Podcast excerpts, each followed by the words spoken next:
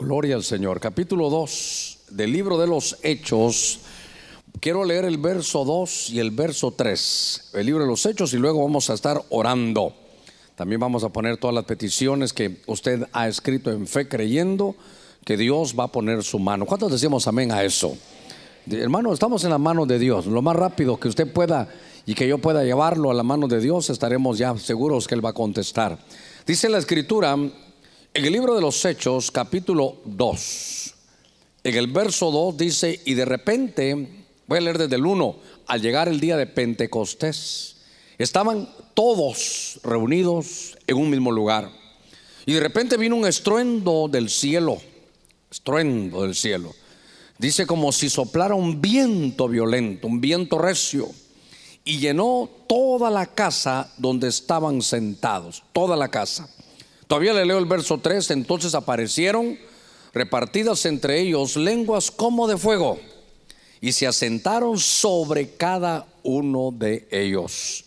Vamos a hacer una palabra de oración aquí delante del Señor y vamos a poner todas estas peticiones. Aquí hay peticiones y yo estoy siguiendo esa, esa instrucción que me dieron también de estar orando por mi amada, por su pastora. Siempre lo hacemos, yo sé que usted siempre lo hace, pero le rogaría que se adhiriera ahí, en cualquier momento que tenga estar orando. Padre, gracias en el nombre de Cristo, estamos delante de ti una vez más. Señor, te pedimos que veas cada petición de tu pueblo, no solo las que están escritas, sino los que cada uno lleva en su corazón. Te pedimos tu mano, que sea poderosa. Señor, que esa, esa respuesta pronta venga sobre tu pueblo. Desde ya, Señor, lo entendemos y nos atrevemos a darte gracias porque ya no es nuestro problema, sino que lo ponemos en tu mano. Aceptamos, Señor, tu soberanía. Sabemos, Señor, que es lo mejor para nosotros. Sabemos si nos abandonamos en tu mano en el nombre de Cristo. Desde ya venimos reprendiendo toda obra del enemigo todo estorbo del enemigo lo atamos y lo ligamos aquí en la tierra para que sea atado y ligado, Señor, en el cielo. Declaramos una noche de victoria, de revelación, Señor, de visitación en el nombre de Cristo. Padre, gracias, amén y amén. Gloria a nuestro Señor. Démosle palmas fuertes a nuestro Señor. Gloria a Dios. Gloria al Señor. Em, es para mí muy, hermano, emocionante estos martes ahora porque de pronto Dios nos lleva a aprender de algunas otras cosas y saber que todo lo que estaba escrito en el Antiguo Testamento es sombra y es figura para nosotros. Le leí este pasaje del libro de los Hechos porque yo quiero que se dé cuenta que aquí aparece el derramamiento del Espíritu Santo. Derramamiento es que, que se vuelca algo del cielo sobre la tierra. Algo que solo estaba en el cielo, de pronto, hermano, viene aquí sobre, sobre la tierra. Quiero recordarle que estaba comenzando ese libro de los hechos del Espíritu Santo. El libro de los hechos marca las acciones que hizo el Espíritu Santo. Sé que se llama el libro de los hechos de los apóstoles, pero lo que se mira ahí es, hermano, la administración que tiene el Espíritu Santo. De acuerdo a lo que hemos estado hablando, si usted ha seguido conmigo estos, estos martes, que hoy es el segundo, pero hemos venido hablando un poquitito de esto, cómo el Señor nos fue empujando a esto de los templos. Y entonces hemos venido hablando un poquitito de cómo había un tiempo donde el templo de Herodes era la casa del Padre reconocida por Cristo. Dijo, esta es la casa de mi Padre. Era aquel templo, si usted quiere, que era el templo de Salomón. ¿Se recuerda usted que luego el Señor era, le había dado también su padre un templo? Pero el templo se recuerda que era su cuerpo. Sacrificio, holocausto no quisiste, me has preparado un cuerpo. Pero cuando el Señor va, hermano, a la cruz del Calvario y muere en Mateo capítulo 27, verso 51, más que hablarle de la resurrección, solo quiero recordarle que cuando el Señor muere, se rompe el velo que dividía el lugar santo y el lugar santísimo. Y eso como que decía que esa presencia que estaba en el lugar santísimo de pronto, hermano, se, se había ido. Al mismo tiempo, a los tres días también el Señor resucita y de pronto, hermano, eh, se va. Sin embargo, cuando Cristo se va, le dice, hermano, a sus discípulos, Él se apareció, dice la Escritura, ya ha resucitado a más de 500 hermanos. Y les dice, por favor, no se muevan, no vayan a ir a predicar en ningún lugar Lo que necesito es que vayan a un aposento, que se reúnan ahí en el aposento alto y que esperen la llegada, hermano, del Espíritu Santo. Les conviene que yo me vaya porque cuando yo me vaya va a venir el otro consolador, el otro paracletos, lo que se llama, hermano, el Espíritu Santo. Pero note usted que dice ahí, ¿se recuerda? Usted tiene su Biblia ahí, su Biblia abierta en el capítulo 2, verso 1. ¿Qué días estaban, de qué días estaban hablando cuando llega el aposento alto? Día de Pentecostés. Era los 50 días después de que el Señor, hermano, ha habido la cruz, venía ese día Pentecostés. Y entonces note usted que el Espíritu Santo no, no, no había hecho, no se había derramado todavía, sino que de acuerdo a las instrucciones precisas que dejaron, había que, que seguirlas. Y las instrucciones eran, hermano, que el Señor llegara ahí a que el, llegara y le dijera, ¿saben qué? Vayan al aposento alto. Y en Pentecostés estaban todos reunidos en un solo lugar, hermano, esperando esa promesa que se hiciera realidad. Y en ese día se derrama el Espíritu Santo. Ellos, hermano, mire qué punto, cómo, cómo la iglesia comienza. Comienza reunidos, hermano, 120. La iglesia comenzó con 120. Y todos, recuérdense que a los que el Señor se les apareció fueron 500, pero solo 120 siguieron las instrucciones.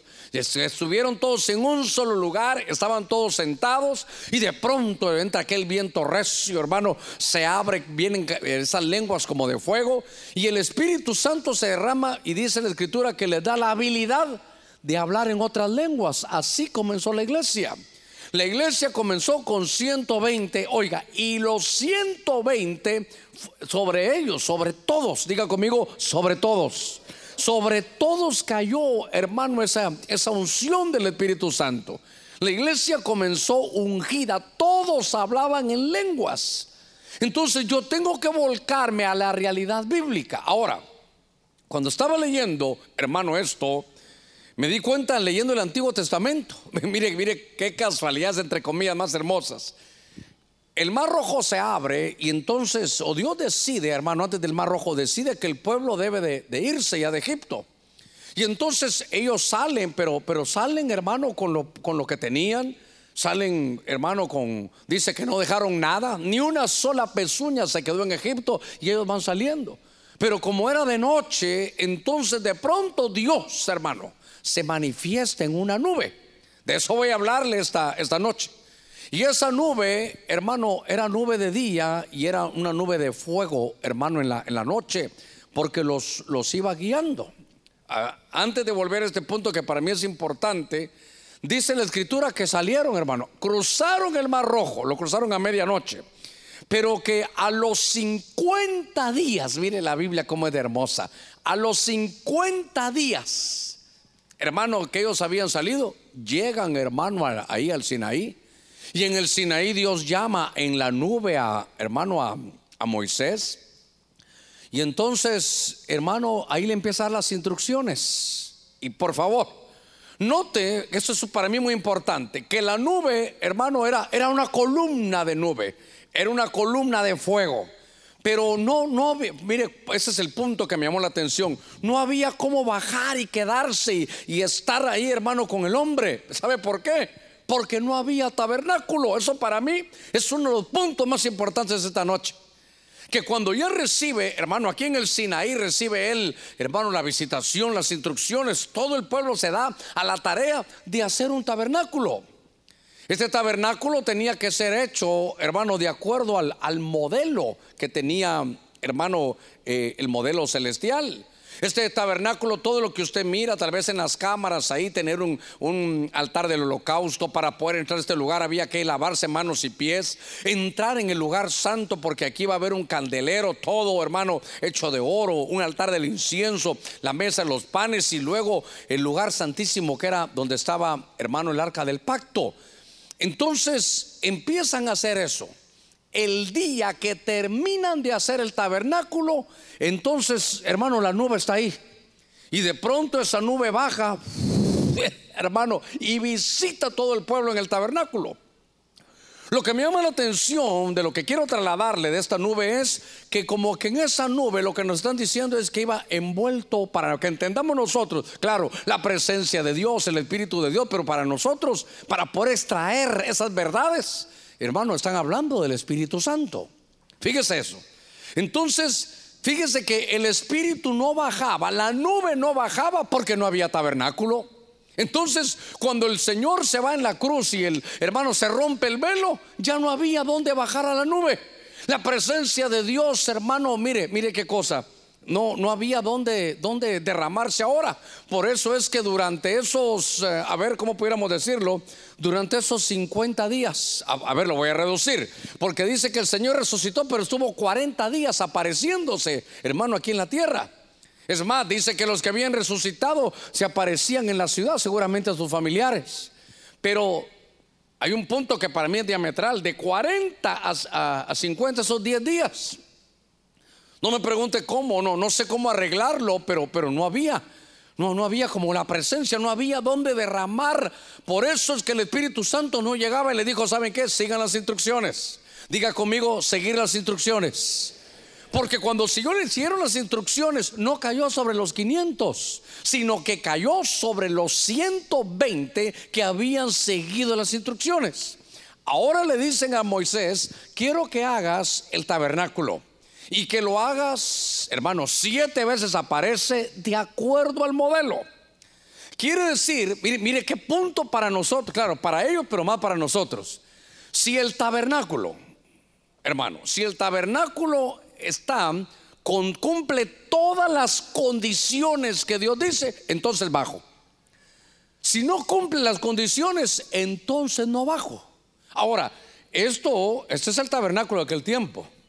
Y entonces cuando el Espíritu Santo vio que la iglesia ahora, hermano, iba a comenzar y que ahora dice la Escritura que los templos del Espíritu Santo, ¿quiénes son? Somos nosotros. Entonces habían 500 hermanos, pero solo los que siguieron las instrucciones sobre esos bajó el Espíritu Santo. Entonces, ¿sabe, sabe qué, me hace temblar a mí? Yo espero que lo haga temblar a usted. Que si aquí en la iglesia ese es el tabernáculo ahora, aquí estamos nosotros.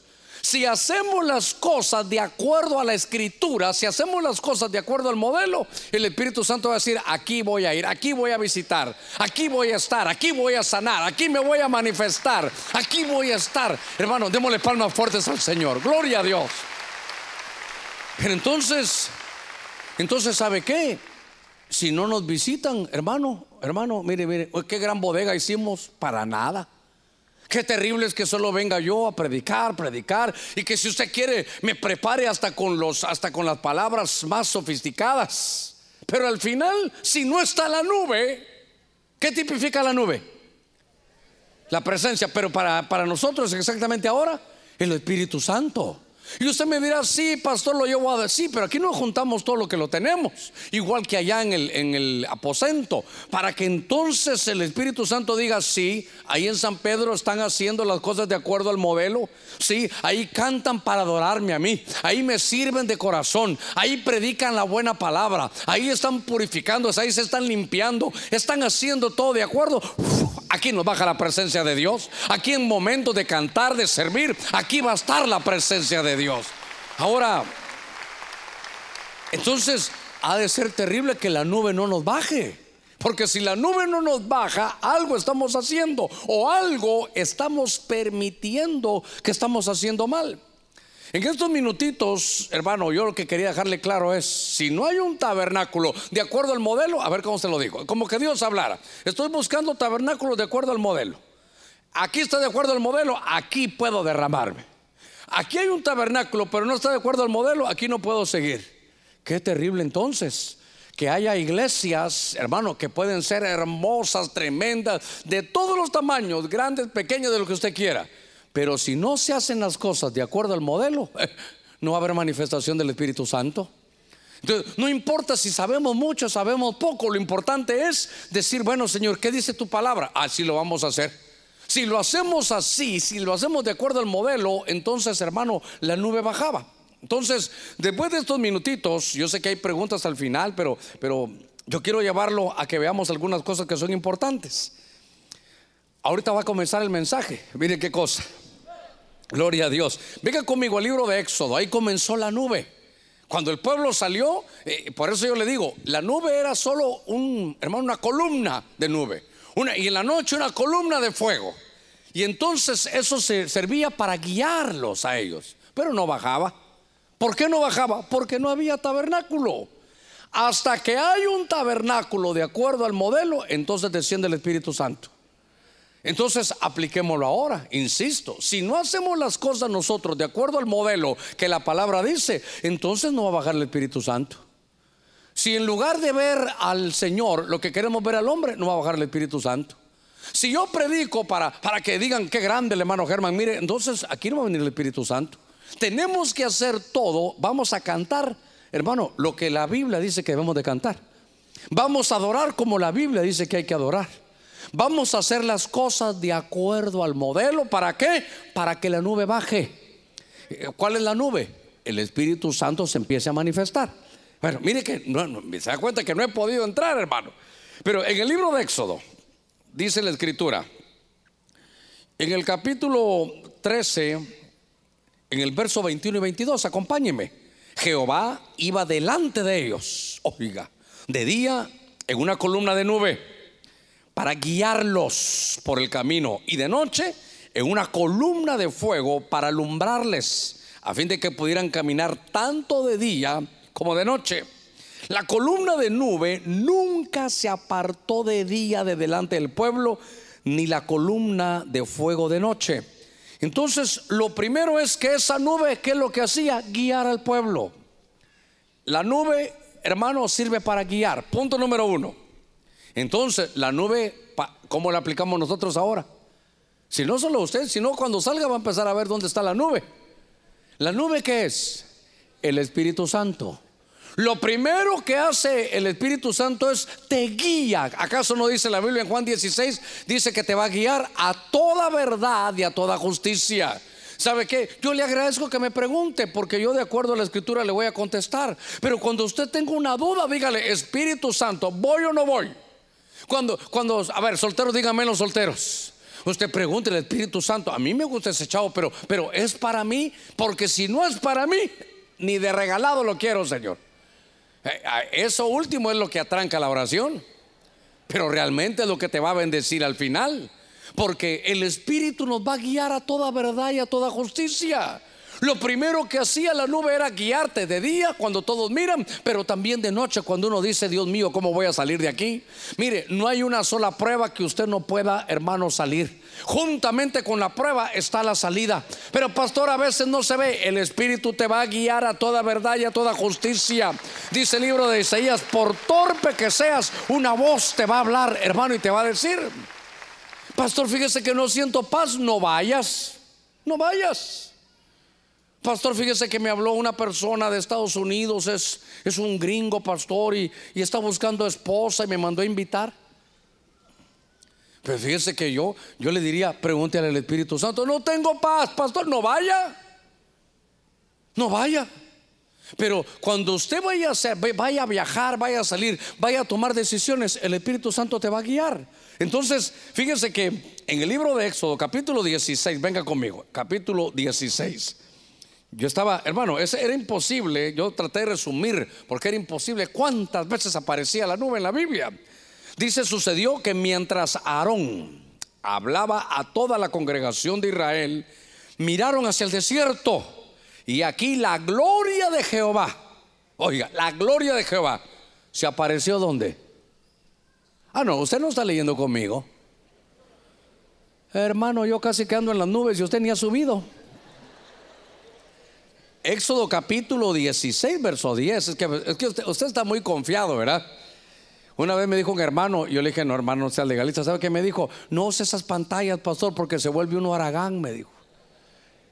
Casi que le digo, eres profeta, le, le voy a decir ahora, hermano. Tiene ya Éxodo, bueno, ahí lo tiene Éxodo 16, 10. Oiga, están en todo el libro de Éxodo, la salida. Acaban de salir, hermano, acaban de, de atravesar el mar rojo. Y sucedió que mientras Aarón hablaba a toda la congregación de Israel, miraron hacia el desierto. Y aquí la gloria de Jehová. Pero hermano dice que se apareció en una nube. Estaban todos, hermano, ahí, estaban, qué sé yo, en el pueblo y de repente vieron al desierto y vieron, hermano, me llamó la atención, la gloria de Dios en la nube. Ahora, no quiero desviarme de esto, pero para que usted mire cuál es la gloria de Dios, lea Ezequiel. Dice, y vi que venía una nube en vientos como huracanados, y dice, hermano, que era una nube, y dice, ahí venía la gloria de Dios. Ahora, la nube dice que trae la gloria de Dios. La gloria de Dios viene en una nube. Ahora vamos a hacer algunos cortes aquí para poder visualizar. Primero, dice la gloria de Dios. La palabra gloria es la palabra cabod que le hemos estudiado durante mucho tiempo. La palabra cabod se recuerda lo que significa crecimiento, multiplicación, significa fuerza, significa ese, ese peso que a veces, hermano, es que hasta se siente, es como palpable. Hay tanta presencia de Dios que hasta uno la puede palpar. Esa es la gloria. Dice la escritura que éxito empresarial, éxito no solo en la congregación, éxito allá afuera, eso también es cabod. Y note que eso, hermano, claro, que ellos miraban algo ahí arriba, un viento como huracanado, dice que venía como fuego en medio de las nubes. Ellos decían, ahí viene la gloria de Dios. Y venían en la nube, la nube que es para nosotros, el Espíritu Santo. Entonces, ¿quién es el que te va a dotar? Hermano, de crecimiento, desarrollo, multiplicación, fuerza, éxito empresarial. Eso lo hace el Espíritu. Y por eso hoy decía la profecía, al que cree, al que cree todo es posible. Tenemos que entender cómo funciona esto, porque la gloria dice, hermano, en el Antiguo Testamento dice que la gloria Dios no la comparte, pero en el Nuevo Testamento está, está el hermano el Señor Jesucristo y dice, Padre, de la gloria que me diste, les he dado. Entonces nos está, nuestro Señor hizo un sacrificio para compartir con quién, con la iglesia, porque Él es la cabeza y nosotros somos hermano el cuerpo. Ahora, ¿cómo se obtiene por la nube? ¿Quién es la nube? Entonces, mire todo lo que trae. Y yo, mire, yo digo, allá viene la gloria, sí, pero quiero que se derrame aquí. Qué terrible, hermano, es que pase por ahí, allá pasó en San Pedro, ya se fue vimos la gloria, qué linda la gloria. No, yo quiero que baje, yo quiero que descienda, yo quiero que lo visite, yo quiero que lo impregne, yo quiero que vivir la realidad de un evangelio, hermano. Es que para, para solo verla pasar, qué terrible, qué terrible, hermano. Es como que usted tenga hambre y solo le pasan los platillos ahí, hermano, que qué terrible. No va a decir que usted dice, gloria a Dios, qué lindo, allá va toda la... No, usted quiere probar. Si no parece puro el chinito, solo milá y no, y no, tocar nada, hermano. Yo necesito que esa gloria esté aquí. Entonces empecé a buscar en la escritura. Y mire que habían unas cosas tan, tan especiales. En el libro de Éxodo, todavía sigue conmigo en el Éxodo, en el capítulo, creo que era en el capítulo 24, déjeme buscarlo aquí. A ver dónde está. Éxodo 24, aquí lo tengo. Venga a buscar ahí. Solo como está en el libro de Éxodo es más, fácil seguir adelante. Pero dice en el 24:16, oiga, la gloria de Jehová, ah, posó, se detuvo sobre el monte Sinaí. Y la nube lo cubrió por seis días. Al séptimo día, él llamó a Moisés. Hermano, Dios llamó a Moisés. ¿De dónde lo llamó? Ah, hoy sí, ya, qué lindo. Padre, gracias, ya están leyendo. Por eso es que a veces, a veces me invento para ver si usted está leyendo aquí, ¿verdad? Porque dice aquí, hermano, que al séptimo día Dios llamó a Moisés. ¿De dónde lo llamó? Esta versión sabe qué dice, de dentro de la nube. Entonces en la nube estaba, hermano, era, era como una cortina para, para que no, no se mirara, pero ahí va el Señor. Y lo llamó a Moisés. Y la apariencia de la gloria de Jehová en la cumbre del monte era como un fuego consumidor ante los ojos de los hijos de Israel. Entonces Moisés, mire qué lindo esto, qué, tremendo. Moisés entró en la nube. Mire lo que dice. Moisés entró en la nube y subió al monte. Y estuvo Moisés en el monte 40 días y 40 noches. Hermano, aquí tengo un lío. Aquí tengo un lío. ¿Está leyendo conmigo? Tomémonos el tiempo. Yo voy a leer, mire, del verso 16, mire el verso 15. Entonces Moisés subió al monte y la nube cubrió el monte. Moisés subió al monte. Diga, Moisés subió al monte. Ya, ahí va Moisés y ya subió. La gloria de Jehová posó sobre el monte Sinaí. Y la nube lo cubrió por seis días ahí al monte. Al séptimo día, Dios llamó a Moisés de dentro de la nube. Y la apariencia de la gloria de Jehová en la cumbre del monte era como un fuego consumidor ante los ojos de los hijos de Israel. Moisés entró en la nube. ¿Y luego qué dice? Ah, pero, espéreme, ese es el lío. Verso 16 y subió al monte. No, verso que es 18 dice y subió al monte. Y en el 15 no había subido al monte. Eh. En el 15 dice Moisés subió al monte. ¿Dónde está Moisés? ¿Abajo o arriba? Allá. No, porque dice que subió. No me dice que subió abajo y bajó arriba. subió al monte, estaba arriba. Entonces en la nube se oye la voz, Moisés. Sí, Señor, entra. ¿Dónde estás? Entra. Aquí estoy en la nube. Entonces entraba en la nube. Como que Dios le hizo, la nube eran tan densas que entra en la nube. Y ahora que entró, subió al monte. Pero no estaba en el monte. Solo que, ¿cómo sabe cómo yo lo veo? Subió al monte Sinaí. Subió al monte Sinaí. Y una vez que subió, porque aquí habían nubes, subió. Y ya estando aquí, ¿qué dice? Que subió al monte. Entonces ya subió a otro monte. Y estuvo 40 días y 40 noches. Ahí es donde le dieron a Moisés los 10 mandamientos. Y algunos escritores dicen, y le dieron todos los planos, hermano, de este, este tabernáculo. Entonces, ahora, quiere decir que ese, ese monte o ese, ese monte Sinaí fue como la primera escala y que para el que el pueblo no se diera cuenta una vez ya, ¿por qué el pueblo no lo miraba? Porque ahí estaba la nube. Y de ahí se elevaron al monte. Pero ¿sabe qué? Al monte de Dios. Allá le dijeron, este es el modelo original, míralo.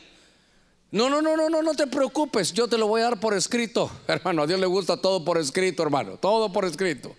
Si no a Moisés se le hubieran cruzado los cables ahí, ¿cuántos broches eran? ¿Cuántas puertas? ¿O cuántos candeleros me dijo? ¿Qué, ¿Qué, tamaño? Dios le dio todo. Ahí, cero aproximaciones, le dio todo. Hermano, no le dejó, le dije yo, nada para que él inventara. El tabernáculo está hecho de acuerdo al modelo. Hermano, ¿sabe qué? Yo le pido su ayuda. ¿A qué? A que edifiquemos aquí de acuerdo al modelo. Que hagamos todo como dice la escritura. ¿Sabe qué? Así no hay fallo. Y entonces ya uno descansa porque ya hicimos de acuerdo al modelo, entonces viene la visitación. Ahora, voy, al punto. Hermano, ¿a qué monte se lo habrán llevado?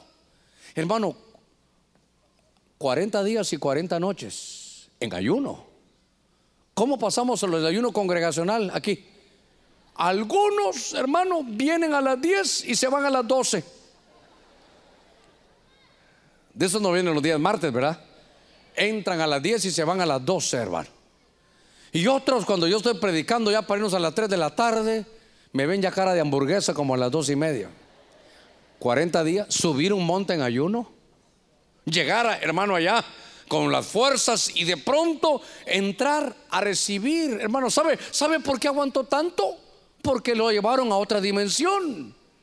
Que me perdone Moisés, porque Moisés yo sé que está allá arriba en el cielo.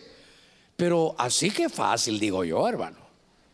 Porque ayunar aquí cuesta, hermano. Y peor que está usted, padre, gracias, de repente le suena el celular a uno, hermano. Uno quisiera, aló, sí, Ángel Gabriel, cuéntame qué hizo el Señor. Pero, pero son aquí hay estorbos. Y mire, baja, hermano, viene con las tablas y empieza a bajar. Y cuando va a la mitad, le dice el Señor, mira, el pueblo, Dios santo, mira el pueblo, pero se ha destrabado el pueblo. Están haciendo cosas terribles allá en el pueblo. Mira la danza que tienen, shakirazos, hermano. Mira la danza que tienen. Mira los cánticos que tienen. ¿Ya viste que tienen un becerro de oro? Bájate rápido. Y como venía Moisés, Moisés, qué carácter en ayuno, 40 días. Y cuando los vio, hermano, eh, desventurados, hijos del diablo, no lo puedo dejar ni un rato. Entonces le dijo Dios: ¿Quién te dijo que les tirara las tablas? Cuando tenga tiempo, lea. Ahora no te las voy a dar yo. Llévateles de ahora vas a subir con las tablas. Haz las tablas tú. y vuelves a subir, hermano, otros 40 días y otras 40 noches. Un momentito, ¿cuántos días estuvo ahí arriba? Y, y después otros 40, ¿cuánto estuvo? 80 días, léalo ahí, lo va a ver en su casa. 80 días. No hay nadie que vaya a aguantar 80, hermano. Claro, allá en el cielo se aguanta, ahí le volvieron a decir todo, le volvieron a dar los planos. Entonces, la nube es una puerta dimensional. La nube es, hermano, una puerta para entrar en otra dimensión. Ah, yo le dijera, Señor, a ver, ¿la nube quién es? Para nosotros el Espíritu Santo. Entonces, si queremos, hermano, esas, esas, esas bendiciones, esas instrucciones, tenemos que ver que la nube se derrame sobre nosotros. Ahí entró Moisés, hermano. Moisés subía y el caqueo, hermano, habían truenos, relámpagos, pero ahí estaba todavía la nube. La nube era solo guianza, la nube manifestaba la gloria. Él tuvo que entrar, hermano, como en una puerta para que le dieran instrucciones. Todo lo que usted ve que hacían en el Antiguo Testamento es sombra y figura para nosotros. Usted quiere, hermano, que el Espíritu Santo le hable, entre en esa dimensión del Espíritu. Pero le voy a contar algo, ni le hablamos, ni le hablamos. Jesús nos dio una, una lección, dice que una vez iba Jesús con sus discípulos en la barca y ya estaba, hermano, había problema y fueron a ver qué estaba haciendo Jesús. ¿Qué estaba haciendo Jesús? Dormido. Yo una, vez, una vez, le pregunté al Señor, pero ¿cómo te podías dormir ahí si, si ahí estaba tu pueblo en, dificultades? Entonces lo que yo entendí por el Espíritu es, es que no me hablaron ni me clamaron nada, a mí ni me hablaban. Hermano, ¿hablaremos con el Espíritu Santo nosotros? No se recuerda que el último verso creo que de, no sé si de primero, creo que de segundo de Corintios. Dice que el amor del Padre, dice, y la comunión con el Espíritu Santo. Pero lo tenemos olvidado. Y lo peor es que es el hermano, es la tercera persona, la Trinidad, es, es, una persona, es afable, es, es dulce. Y nosotros con lo que hacemos, mire, a ver, y nosotros con lo que hacemos con nuestro, permítame esto, y nosotros lo que hacemos con nuestro templo, hace que no nos visite como nos debe visitar. Y entonces Pablo dice, mire, no, no entristezcan al Espíritu Santo, porque entonces no se va a manifestar. Y entonces leyendo esto, a ver, antes de subir, se lo puedo, solo a ver si no, si no me recuerdo mal. En el libro de Números, capítulo 11, en el verso 25, dice hermano que Dios le dio instrucciones, tráeme aquí a los 70 ancianos, súbelos. Trae a Aarón y a los 70 ancianos. Y yo, yo quiero que suban al monte. Y cuando suben al monte, hermano, baja la nube. Ahí usted lo puede leer, en un ratito lo leemos. Espero que sea números 11:25. Y entonces, en medio de la nube, mire lo que hace Dios. Agarra, hermano, del espíritu que Dios había puesto en Moisés. Dice, del espíritu que yo te doy, agarro y se lo voy a repartir a estos 70 que son los líderes. ¿Sabe qué? Hubo una clonación espiritual para que no solo un hombre llevara toda la carga sino que él y el liderazgo tuvieron la, tuvieran la misma carga, el mismo peso, tuvieran la misma preocupación, al mismo tiempo la misma visión, la misma comisión. Qué interesante, hermano. ¿Sabe qué es? Unidad. Diga conmigo, unidad. Qué terrible es cuando no se tiene la misma visión. Entonces lo que va a haber ahí es colisión. Entonces dijo Dios, mira, ahora eso solo lo hace, solo se puede por el Espíritu. Oiga, nadie, nadie los llevó a la fuerza, ellos subieron. Y entonces, en este pasaje, ¿alguien tiene aquí números 11, 25? A ver, léelo ahí. Entonces el Señor descendió en la nube y le habló, y tomó del espíritu que estaba sobre él y lo colocó sobre los setenta ancianos. Y sucedió que cuando el espíritu reposó sobre ellos, profetizaron, pero no volvieron a hacerlo.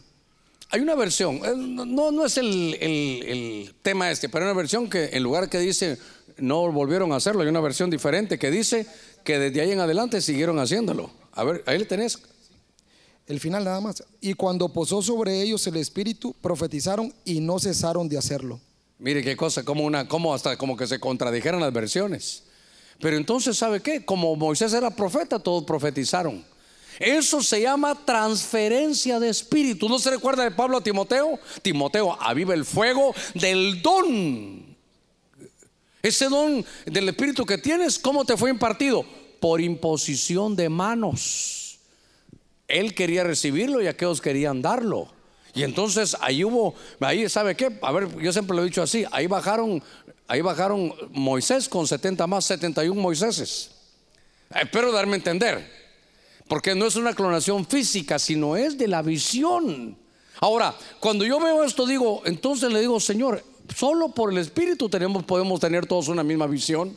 Solo por el Espíritu podemos todos entender hacia dónde vamos, qué queremos hacer. Para mí estos martes se van a volver, hermanos, se han vuelto tan importantes, porque aquí estamos hablando de la doctrina.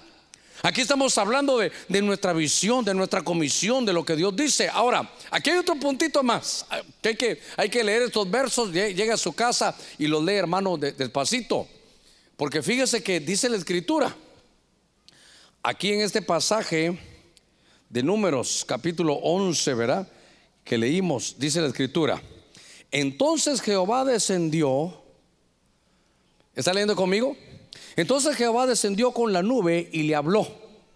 Tomó del espíritu que estaba sobre él y lo puso sobre los 70 ancianos. ¿Cuántos decimos amén? Eh, no, no, no me oyó bien.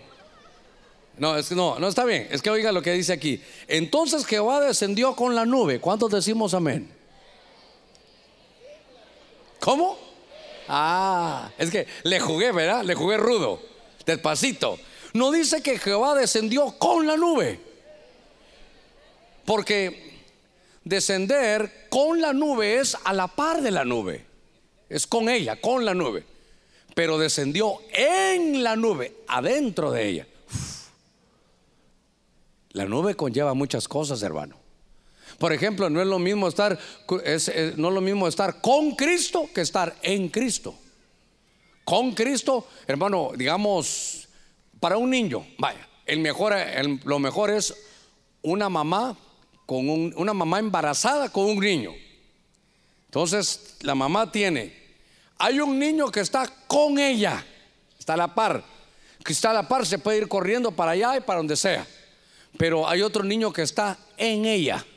Una cosa es con y otra cosa es en. ¿Está conmigo? Entonces dice que Jehová descendió con la nube. En la nube. Fíjese, entonces se miraba que, hermano, que estaba en el cielo, ahí estaba, pero ahora empieza a descender. Y el Señor descendió, dice, en la nube. Y entonces, y le habló. Tomó del espíritu que estaba sobre Moisés y lo puso sobre los 70 ancianos. Entonces, note usted cómo hay una, una decía yo, una clonación. ¿Cómo, ¿Cómo sabe qué? Esto pasó, vuelvo a la carga, en Pentecostés. Estaban todos unánimes, estaban todos, estaban todos en un solo lugar, estaban todos con el mismo deseo, la misma espera. Hermanos, de verdad, con todo mi corazón, en beneficio suyo y mío, en beneficio de la obra, que todos traigamos, hermano, la, misma visión. Que todos traigamos, hermano, la misma comisión. Que todos vengamos al culto a eso. Mire, tal vez hay que poner letreros para recordarnos, hoy vine a adorar, hoy vine a adorar.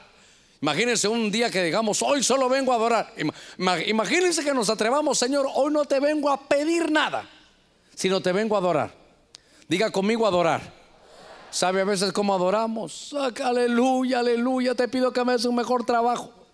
Entonces, hermano, Señor, dame, dame mejor salario. A ver cómo, cómo se mira eso, hermano, de terrible, ¿verdad? ¿Sabe cómo se entiende eso? Se entiende para los que estamos casados, digamos a menos casados. Allá arriba hay casados también. Gloria a Dios. Hasta cansados también hay. Pero, pero, ¿por qué le digo eso que los que estamos casados? Porque ¿cómo, ¿cómo se sentiría usted, hermano, que usted llega del trabajo? Hola, mi amor, necesito mil pesos. Y usted, está bien, pero, pero hola, un beso, un abrazo. Bueno, mi amor, te dejo, ya me voy mañana. Comprame un carro. Mi amor, si te estoy diciendo, o si no, usted la saluda. Hola, dame dinero. ¿Cómo, qué, qué, pensaríamos nosotros los hombres que cada vez que vamos a ver a la mujer que amamos, no nos dice nunca que nos ama?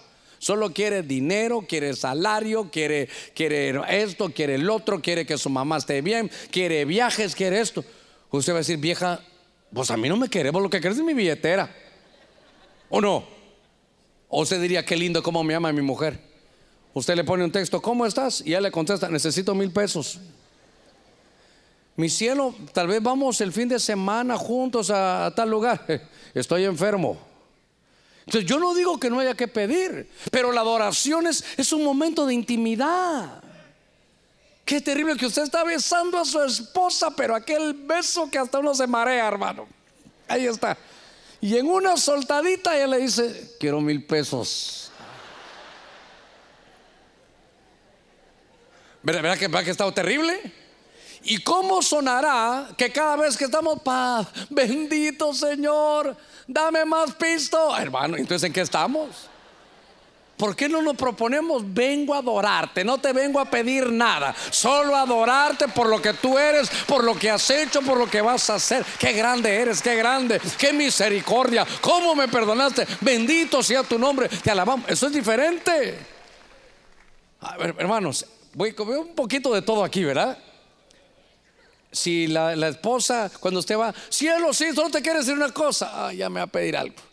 Eh, sí, mi amor, solo quería decirte que te amo. Ay, gracias, mi linda. Ya, ya no va. Cielo, espérate. No te puedes ir de la casa sin darme un beso. Ay, hermano. Y cuando usted va, hasta se hace la posa aquella de que tira para atrás, va ahí. Entonces usted ya se va y dice, qué linda, qué, qué, qué mujer tan especial. Tal vez ya va en el camino y el celular, el celular, tronándole ahí. ¿Sí? Mi amor, ¿por dónde vas? Llegando al púlpito. Antes de llegar, solo te quería decir algo que se me olvidó que, que siempre te amaré. Ay, hermano. Usted, después usted está viendo algo y dice, yo no sé cuántos pares de zapatos tendrá mi mujer, pero me gustaría regalarle eso. Yo a mí me gustaría, eh, pero ¿por qué? Ay, Señor, démosle palmas fuertes al Señor, gloria a Dios. Es que, hermano, mire, es que a veces somos muy pidones, hermano. Solo entrando al culto, dame un nuevo trabajo, Señor. Señor, te pido por esto, te pido por el otro. Hermano, adoración. Por eso estamos hablando de esto, digo, la comunión con el Espíritu Santo. Entonces, mire, ya que estamos en el libro de números, venga conmigo un capítulo más adelante, en el verso 12. En el verso 12 dice la escritura, o en el capítulo 12, perdón, en el verso 9 y 10. Entonces el furor de Jehová se encendió contra ellos. Oiga, y se fue. Qué cosa terrible. El furor de Jehová se encendió contra ellos. ¿Y qué dice? Y se fue. Ah, cuando Dios se enoja, se va. Oiga, cuando la nube se apartó de encima del tabernáculo, he aquí que María quedó leprosa, blanca como la nieve. Aarón se volvió hacia María y aquí que estaba leprosa. El Señor bajó, aquí hermano. Bajó. Y aquí estaba, hermano, lleno de humo. Ahí estaba lleno de humo. Estaba, hermano, la, la, la presencia de Dios estaba ahí hermano. Estaba, dice Dios, ¿sabes qué? Ahora que voy a estar ahí en el humo, en la presencia, en la nube, diga conmigo la nube. Ahora que estás en la nube, te pido un favor, llámame a tus hermanos. Llámame ahí Aarón. Mire, ya creo que hasta me echaron humo aquí. Llámame a Aarón. Llámame a María. Y esto estaba, hermano, lleno de humo. Y entonces al estar lleno de humo, le dice, ¿saben qué? Mire, mire qué cosa. Mire cómo es la nube. ¿Qué es la nube? Ah, oiga, mire, el Espíritu Santo no solo oye oraciones, no solo oye adoración, no solo oye peticiones. Ponga cuidado en esto. Oye las murmuraciones. Le iba a decir cuántos hemos murmurado, pero, pero me, me puedo ir puro condorito para atrás, mejor tranquilo. Porque entonces viene el Señor y baja y le dice, muy bien, aquí estoy con mis tres líderes, los tres hermanos, Moisés, hermano, el, el, que tenía la visión. Ahí estaba Aarón, el que habían puesto por sacerdote, y estaba María, la que se encargaba de la alabanza, hermano, era, era, era profeta, era profetisa. Y entonces le dice, mire aquí el Señor, que le importó que fuera profetisa, que aquel fuera sumo sacerdote, le dice, con cuidado, ustedes están murmurando y entonces eso no me gusta y para que sepan, se fue. Y entonces la nube se fue la nube. Se, imagina, tal vez María ni se había dado cuenta, ay, bueno, se fue el Señor. Y entonces Aarón le dijo, mira, está leprosa. Vino la nube, evidenció la situación y trajo disciplina para purificar el tabernáculo. Entonces, note que Dios se fue cuando vio murmuración. Hermano, no se va a molestar conmigo, pero ¿por qué a veces no tenemos la visitación que, deberíamos de tener? Porque el Espíritu Santo está dentro de nosotros y oye todo lo que hablamos. Y oye sus peticiones, sus oraciones. Qué lindo cuando estamos en adoración. Pero también oye cuando murmuramos y oiga, se fue. Entonces, ¿de qué nos serviría este templo que hagamos una actividad, hermano? Y hay murmuración. Entonces dice el Señor, ya oí que hay murmuración. Y la murmuración no están hablando de otros pueblos, no, no, están hablando entre ustedes mismos. Les ha faltado amor, así que yo, y se fue el Señor. Entonces, note que la nube evidencia cuando se empieza a mover las cosas del Espíritu, hermano, esto se va a evidenciar. Fíjese que llegaban allá, ahí donde estaba en el arca, hermano, de la presencia. Aquí venía, hermano, la nube y llegaba hasta este lugar. Entonces, al verla ellos sabían, ahí está el Señor ahora, ahí está el Señor ahora. Y al estar el Señor ahí, entonces ellos decían, qué lindo, nos van a visitar. Pero aquí lo que vieron es que, hermano, había, había algo que limpiar. Esto era una asepsia disciplinaria. Asepsia lo usan los médicos para decir quitar toda infección. Ahora, note esto, muy, muy delicado.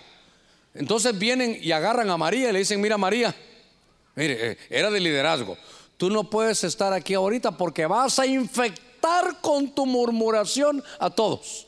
Así que te vamos a poner en disciplina. Hermano, siete días de disciplina. Pero yo quiero que tome nota de algo. Que entonces el Espíritu está, está, ahora el Espíritu es el Señor de la iglesia. ¿Ha leído eso? ¿Ha leído ahí que dice la Escritura? Creo que es Corintios 3, 16 o 17. Que dice, y el Señor es el Espíritu. Y donde está el Espíritu del Señor, hay libertad. El Señor es el Espíritu. Diga conmigo, el Señor es el Espíritu. Entonces Él también tiene señorío. Y entonces, oiga, se arreglaban las cosas, bajaba la nube y decía, te vas a quedar leprosa. Mire, se va a evidenciar el chisme, la murmuración que hiciste en público, se va a evidenciar porque te van a ver leprosa. Y entonces, ¿sabe qué? Afuera el campamento. Y qué lindo el Señor. Oiga, ¿por qué? Porque después de siete días dijo, ya basta, ya puedes entrar. O mire qué lindo, no podemos seguir. Porque entonces, fíjese que le dijo Moisés, bueno Señor, seguimos, no, no, no, espérela. Porque es parte de la iglesia. Pero ahorita está, está infectando. Nuestros, nuestras murmuraciones infectan. Mire, bajó el Espíritu Santo y vio, creo que es, estamos número 12.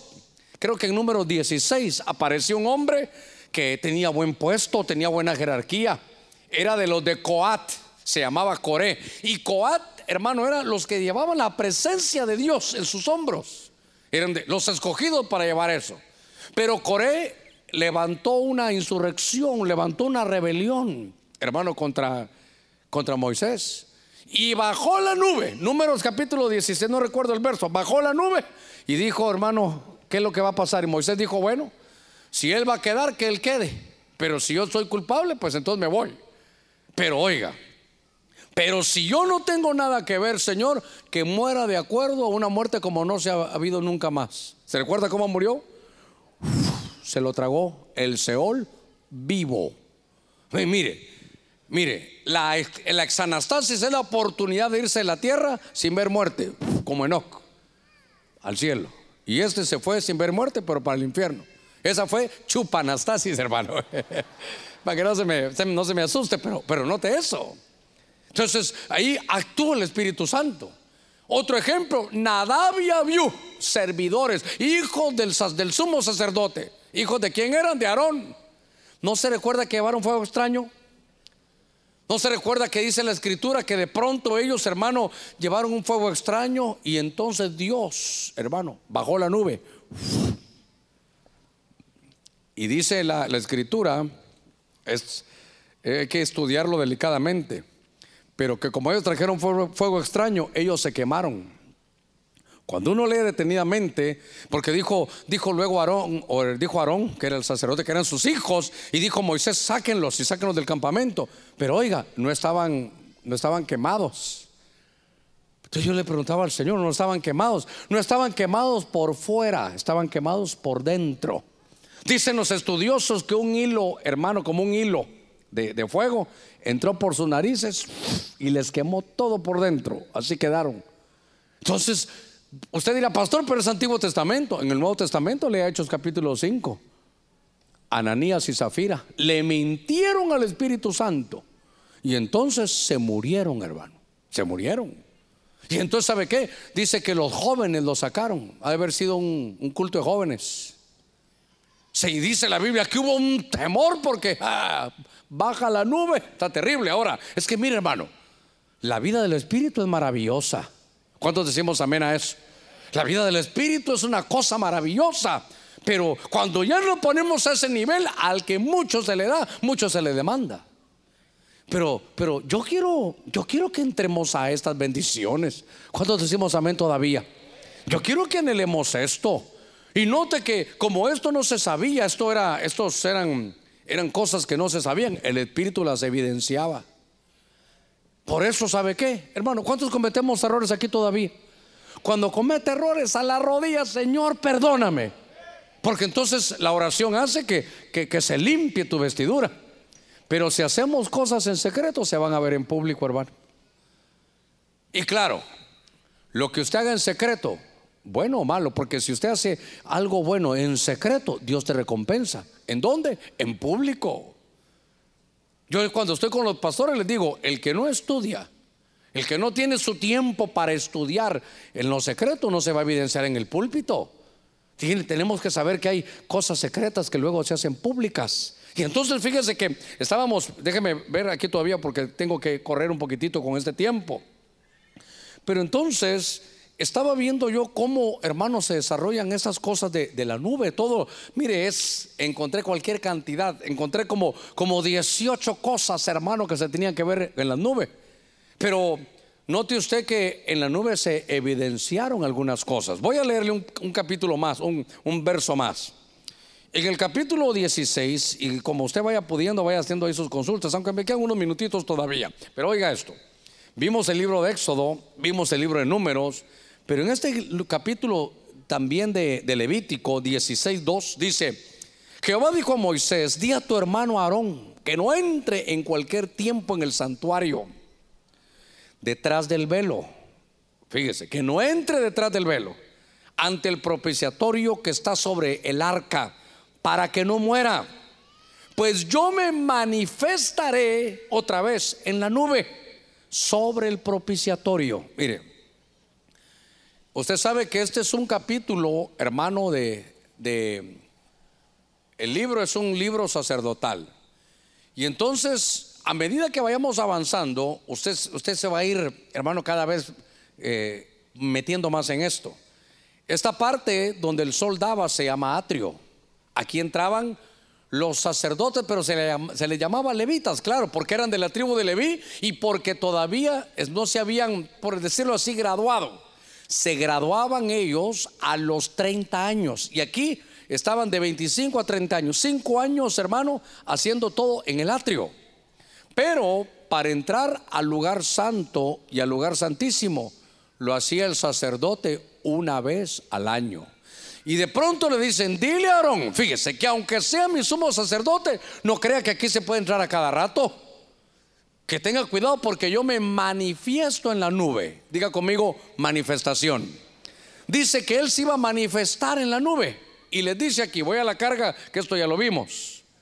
Dice aquí, me voy a manifestar en la nube, otra vez, en la nube, no con la nube. Va a bajar aquí en la nube y me voy a ir, el propiciatorio es esta tapadera del arca, donde están los dos querubines. Entonces uno, uno va sumando, ¿verdad? Querubines más nube. Ahora uno va, sigue aprendiendo. Y entonces aquí me voy a manifestar. Diga conmigo manifestación. ¿Y sabe qué es propiciatorio? Lugar de misericordia. Entonces, cuando usted necesite misericordia de Dios, la nube te enseña que es aquí donde Él se manifiesta. Ahora, en aquellos días no podía entrar, hermano. Esto era, esto estaba difícil. El velo, el, el porequet, el que yo le hablo de 10 pulgadas, era este que estaba aquí. Era difícil, esto no podían hacerlo. Sin embargo, para que usted sepa, y le recuerde ahí una vez más, que cuando Cristo murió, se rompió el porequet. Se rompió ese velo. Y entonces tenemos el camino nuevo y vivo. Entonces, que el diablo, que el lo reprenda, nunca lo vaya a condenar a usted. Pastores, que pequé, es que volví a pecar. Dice la Biblia, si pecáis, os fregáis. Si pecamos, abogado tenemos para con el Padre que es Jesucristo. Él es nuestro, nuestro intercesor. Y luego te dicen, ¿sabes qué? Hermano, me, me voy a atacar. No necesitas para eso a tu pastor. Tu pastor está para otras cosas, pero ¿cómo hago para llegar a Dios? Hermano, mucha gente nueva que tal vez no conoce, ¿sabe qué me dicen? Pastor, como usted está más cerca de Dios. Sí, yo estoy más cerca porque ya entendí cómo es esta onda. Esta onda, hermano, funciona que aquí al que cree todo es posible. Decíamos hace unos segundos que yo no creo lo que veo, yo creo lo que leo. Y aquí dice que el camino ahora está, hermano, vivo. Es un camino vivo por la sangre de Cristo.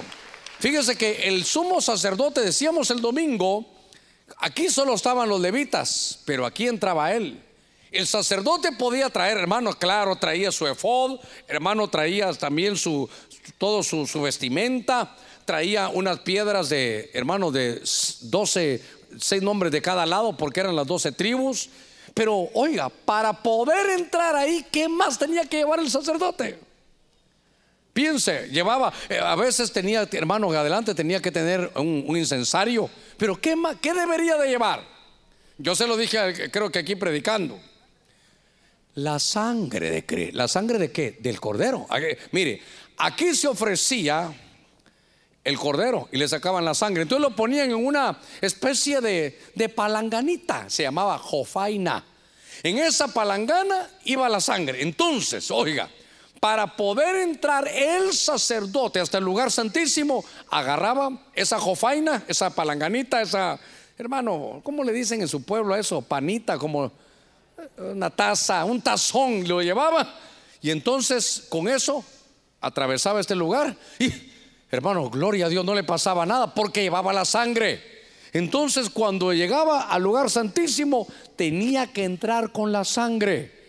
Quiere decir, hermano, que la única manera que el sacerdote del Antiguo Testamento tenía para poder llegar, atravesar el atrio, atravesar el lugar santo y llegar al lugar santísimo era la sangre de ese cordero que había ofrecido. Pero ese nuestro cordero pascual, que es Cristo Jesús, ya fue ofrecido. Y la sangre usted la lleva ahora. Y por esa sangre usted puede entrar hasta el lugar santísimo para obtener la misericordia de Dios. Démosle palmas fuertes al Señor. A Él sea toda la gloria. Usted tiene, hermano, ese ese distintivo. Yo le decía, hay eventos que los que los hacen y los de confianza les dan, ¿cómo se llama eso, hermano? Ahí que dice libre acceso. Entonces él puede entrar por cualquier puerta, puede entrar al green room, puede subir, puede bajar, porque tiene una su tarjetita que, que dice ahí libre acceso. Pues esa tarjetita es la sangre de Cristo. Entonces, perdóneme, yo sé que usted me tiene cariño, que usted me ama, que usted está orando por la pastora, esta calidad. Pero cuando usted tenga un problema y, y, ha fallado, usted quiere que ore por usted, está bien, pero recuérdese que gracias a Cristo usted ya tiene esa tarjetita de libre acceso que usted, usted me puede decir, pastor, ni lo llamé, ¿qué hizo? Agarré, pastor, lo que usted me enseñó, la sangre de Cristo, pasé el atrio, pasé el lugar santo llegué al lugar santísimo. Le dije, Señor, aquí está el asiento de la misericordia, tu nube aquí se manifiesta. Gracias por tu misericordia, la tomo, perdona mis pecados y usted se regresa, hermano, limpio de cualquier falta, de cualquier contaminación, porque la sangre de Cristo nos limpia de todo pecado. Ah, démosle palmas fuertes también, hermano. Nuestro Señor sea toda la gloria. Mire, déjeme conducirlo a algo más. En el libro de Éxodo, regresemos al libro de Éxodo, en el capítulo 19, a ver si lo logro encontrar por aquí, verso, verso 16. Dice la, la escritura, aconteció al tercer día, ¿tiene Éxodo 19? Al amanecer que hubo truenos y relámpagos, una densa nube, imagínese eso, truenos y relámpagos y una densa nube sobre el monte y un fuerte sonido de corneta, de shofar. Y todo el pueblo que estaba en el campamento se estremeció. Moisés, dice, hizo salir al pueblo del campamento al encuentro de Dios. Y se detuvieron al pie del monte. Todo el monte Sinaí humeaba, porque Jehová había descendido sobre él en medio de fuego. El humo subía como el humo de un horno, y todo el monte se estremecía en gran manera. Mientras el sonido del shofar se intensificaba en extremo, Moisés hablaba, oiga, y Dios le respondía con truenos. Solo le leo este, este último verso. Jehová descendió sobre el monte Sinaí, sobre la cumbre del monte. Entonces Jehová llamó a Moisés a la cumbre del monte otra vez y Moisés subió. Lo que quiero llevarlo aquí es, eh, estamos hablando, estamos entrando en la nube. Diga conmigo, la nube. Ahora, este pasaje hay que estudiarlo en un, en un tema aparte, despacito. Pero aquí hay relámpagos, hay truenos, hay sonido de shofar, estás temblando todo y el Señor le dice a Moisés, sube, sube acá. Y entonces cuando yo veo eso y dice que sonaba el shofar, entonces yo recuerdo que en Apocalipsis 4.1 Dios le dice hermano a Juan, sube acá. Entonces yo también recuerdo que la Biblia dice que los muertos en Cristo resucitarán primero. Luego nosotros que vivimos que hayamos quedado seremos transformados juntamente con ellos y recibiremos al Señor donde dice, en las nubes, diga conmigo en la nube. Vamos a recibir al Señor en las nubes para estar siempre con Él. ¿Sabe qué me habla a mí esto del arrebatamiento? Me habla del rapto. Es la nube teofánica de Dios que viene al encuentro con su pueblo. Sonaron los chofares. Por eso dice, con voz de mando con voz de arcángel. ¿Y sabe qué dice en el original? Y con shofar de Dios.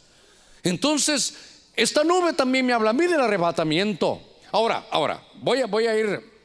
Ah, me hicieron algo muy bonito. A ver si, si lo tienen los hermanos para que lo veamos. Solo quiero decirle esto. Cuando yo veo esto de la nube, digo, ah, qué tremendo. Porque en el libro de Segunda de Crónicas 5 dice que cuando ya no el tabernáculo, hermano, ahí de, de Allá viene la nube ya. Mejor la miro. Miro allá que se acerca la nube. Allá es el Sinaí.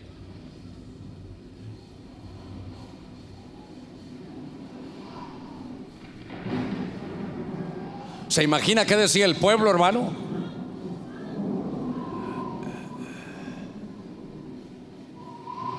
Todo el pueblo esperaba y en la noche era una columna de fuego.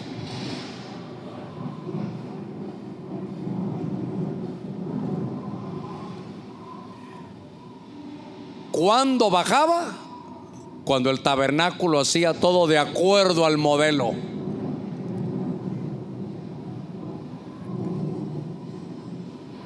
El fuego limpiaba y consumía. Y luego la nube de Dios encima del tabernáculo. A gloria a Dios. A su nombre. A su nombre. Hermano, que la nube de Dios baje, oiga, porque para nosotros no es fuego consumidor, es fuego purificador. Cuando venimos, hermano, contaminados del mundo, hay que decirle, Señor, con tu fuego, yo quiero que quites de aquí todo esto que me está dañando esta carne. Por eso, ¿sabe qué? Cuando uno entra al tabernáculo, hermano, aquí de, Moisés, lo primero que tiene que hacer, ¿cuántos queremos la presencia de Dios? A ver una vez más, ¿cuántos queremos la presencia de Dios? Entonces lo primero es, solo entra y está el altar del holocausto. Entonces aquí se sube la ofrenda. Por eso Pablo dice que nos subamos voluntariamente, hermano, al altar. Porque entonces el fuego del Espíritu va a quemar nuestras grosuras. ¿Sabe qué? Nuestras carnalidades. Y una vez limpios, baja la nube. Primero la limpieza, después la bendición. Una vez más, primero la limpieza y después la bendición. Cuando, cuando Jacob pelea con el ángel, el ángel le dice, ¿sabes qué? Solo dime cómo te llamas. Pero como el nombre es la palabra Shem, que es oficio, le está diciendo, dime a qué te dedicas, dime qué andas haciendo, dime cómo vives. Cuando me confieses tu verdad y te limpies, entonces yo voy a tener que darte bendición. Pero Jacob que quería, bendíceme. Solo así bendíceme. Así no funciona esto, hermano. Por eso primero es ese fuego. Diga primero el fuego. Porque cuando viene ese fuego, entonces nos quitan nuestras carnalidades. Cuando vengamos al culto, digamos, Señor, mira, aquí está mi orgullo. Hermano, ¿no se recuerda cómo agarraban al, cordero? Le quitaban todo, hermano, la piel. Es que para decirlo en buen, en buen catracho, le quitaban todo el pellejo. Entonces, ¿sabe qué? Le quitaban todo con lo que se cubre. ¿Qué es eso? Le quitaban su soberbia, su apariencia. Entonces uno viene aquí al culto, Señor, mira todo lo que piensan de mí, todo lo que creen de mí, pero esta es mi verdad. Señor, yo soy mentiroso, yo he murmurado. Señor, mira, yo la vez pasada me levanté un par de celulares que estaban allá. Mira, Señor, aquí yo tengo una Biblia aquí. Yo soy la que pongo velos, yo soy el que hago esto, yo soy el que no hago caso, pero te pido que ese fuego me limpie para que esa nube del cielo, para que ese Espíritu Santo nos visite y empiece a hacer sobre nosotros lo que Él quiera. Mire, le decía yo en Hechos capítulo 1, venga, léalo, léalo aquí conmigo. Hechos capítulo 1. Señor Jesús, aquí lo aquí está. Venga conmigo. El Señor se quedó aquí sobre la tierra. Estaba durante 40 días, dice el libro de los hechos, que se quedó, hermano, apareciéndosele a muchos. Ahorita estoy terminando. Después de decir esto, y mientras ellos le veían, hablando de Jesús, él fue elevado. ¿Cómo fue elevado? ¿Está leyendo en Hechos 1.9? Dice, entonces ellos lo veían y él fue elevado. El Padre y el Espíritu Santo lo subieron cada uno tomándole una mano. ¿Cuántos decimos amén? No, algunos dicen amén, no, hombre. Después de decir esto, y mientras ellos le veían, él fue elevado y una nube, diga conmigo, una nube, lo recibió ocultándole de sus ojos. Y como ellos estaban fijando la vista en el cielo mientras él se iba, y aquí dos hombres vestidos de blanco se presentaron junto a ellos y le dijeron, hombres galileos, hombres ebenezerianos, ¿por qué os quedáis de pie mirando al cielo? Este Jesús, quien fue tomado de vosotros arriba al cielo, oiga hermano, vendrá de la misma manera como le habéis visto ir al cielo. ¿Cómo se fue? En una nube. ¿Cómo va a regresar? En una nube. Dice que a la final trompeta, porque será tocada trompeta, usted y yo seremos transformados. Y antes de nosotros los muertos en Cristo, ¿dónde nos vamos a juntar? En las nubes. Porque es cuando el Señor venga por su iglesia. Démosle palmas fuertes a nuestro Señor. A ver si van a haber preguntas, hermano. Gloria a Dios. Yo creo que ya cumplí una hora. Solo a ver si tengo algo más, más que, que cerrar aquí con ustedes. Cuando estaba viendo eso, hay muchas cosas más. Porque fíjese que en lo que los hermanos, porque miren, yo sé que tengo que orar, pero nos quedan 15 minutos. Pero yo estaba leyendo en Apocalipsis 11. hermano, es que hay cualquier cantidad de cosas de la nube, pero traté de resumirlas un poquitito. Porque nuestra tarea es absorber las verdades de ese, de ese tabernáculo de Moisés para poder aplicarlo. Ese es un tabernáculo. Las cosas que pasan en ese tabernáculo pueden pasar a nivel iglesia, pero ¿sabe que también a nivel? A nivel de tabernáculo. ¿Cuántos tabernáculos sabemos aquí? Todos somos templo, moral, tabernáculo del Espíritu Santo. Lo que pasa ahí es lo que nos puede pasar ahora a nosotros. Y yo le decía que en Apocalipsis 11 hay dos testigos. Y que los dos testigos cuando mueren dice que son elevados. ¿En qué cree que los elevaron? En una nube. Entonces me llamó un poquitito la atención. Dije yo, voy a ver, porque los dos testigos no se sabe quién fueron, hermano. Puede ser Moisés y Elías, puede ser Juan y Elías, Enoch y Elías. Pero entonces vi en una nube y me di cuenta que Moisés y Elías son hombres de nubes. Porque Moisés, qué mejor que Moisés, lo hemos estudiado hoy con toda la nube. Pero también, hermano Elías, Cuando iba a llover, se recuerda que miras allá, ve, la séptima vez le dijo, es una nube tan pequeña como la mano de un hombre. Y a él se lo llevan en un torbellino. Entonces, yo quiero llevarlo a usted esta, esta noche. Seguramente habrán muchas cosas más. Hermano, esto se predicará otro día y hay cosas nuevas. Esto no lo vamos a terminar. me dijeron, pastor, ¿cuántos temas va a dar? ¿10 o 12 temas? No sé qué cantidad, saber cuánto habrá ahí. Pero yo le pudiera decir que si solo eso hubiera en la Biblia, podemos estar predicando eso hasta la venida del Señor. Todo, cada detalle que hay ahí nos va a servir para la vida.